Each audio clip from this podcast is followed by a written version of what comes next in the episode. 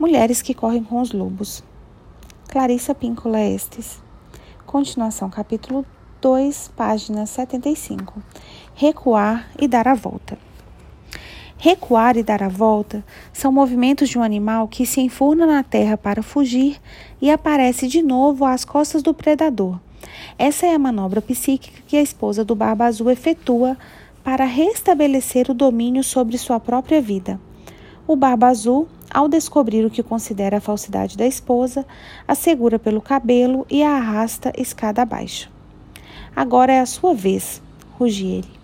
O elemento assassino do inconsciente se levanta e ameaça destruir a mulher consciente. A análise, a interpretação dos sonhos, o autoconhecimento, a investigação, todas essas atividades são realizadas por serem meios de recuar e de dar a volta.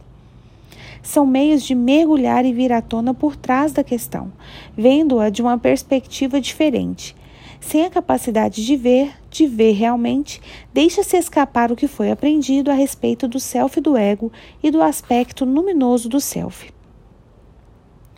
Na história do Barba Azul, a psique tenta agora evitar ser morta. Tendo perdido a ingenuidade, ela se tornou astuciosa. Ela pede tempo para se, para se compor. Em outras palavras, tempo para se recompor para o combate final.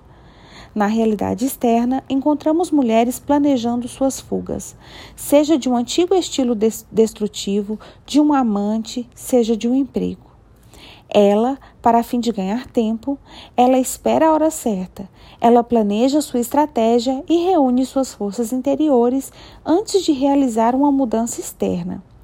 Às vezes, é exatamente esse tipo de ameaça imensa do predador que faz com que a mulher deixe de ser um amor de pessoa que se adapta a tudo e passa a ter o olhar suspeito dos desconfiados.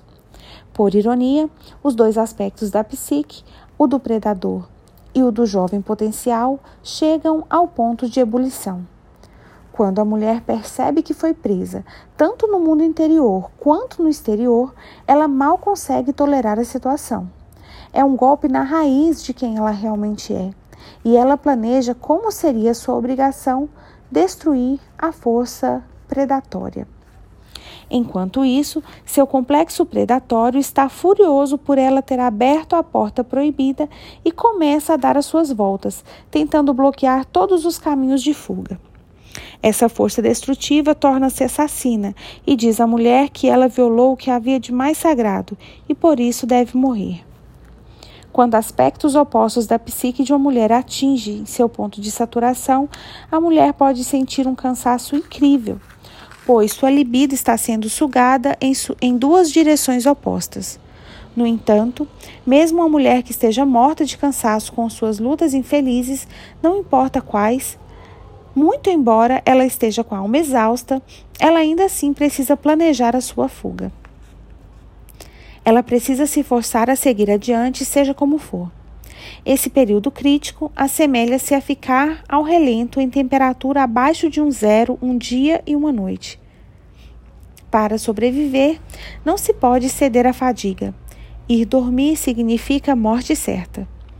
Essa é a iniciação mais profunda, a iniciação de uma mulher nos sentidos instintivos corretos, através dos quais o predador é identificado e banido.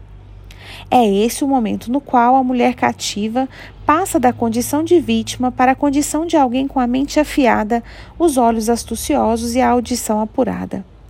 É essa hora na qual um esforço quase sobre-humano consegue impelir a psique exausta para que se realize sua última tarefa. As perguntas-chave continuam a ajudar, pois a chave continua a verter seu sangue sábio, apesar de o predador proibir a conscientização. Sua mensagem maníaca é a que a de, é a de que a mulher morra por querer a consciência. A resposta da jovem consiste em fazer com que ele pense que ela se dispõe a ser sua vítima, enquanto está de fato planejando sua destruição. Entre os animais, disse que existe uma misteriosa dança psíquica entre o predador e a presa. Disse que, se a presa mantiver uma espécie de olhar servil e um certo estremecimento que causa um leve ondular da pele sobre os músculos, ela estará reconhecendo sua fraqueza diante do predador e concordando em ser sua vítima. Existe a hora de estremecer e correr, e existe a hora de não agir assim. Nesse momento específico, uma mulher não deve estremecer e não deve rastejar.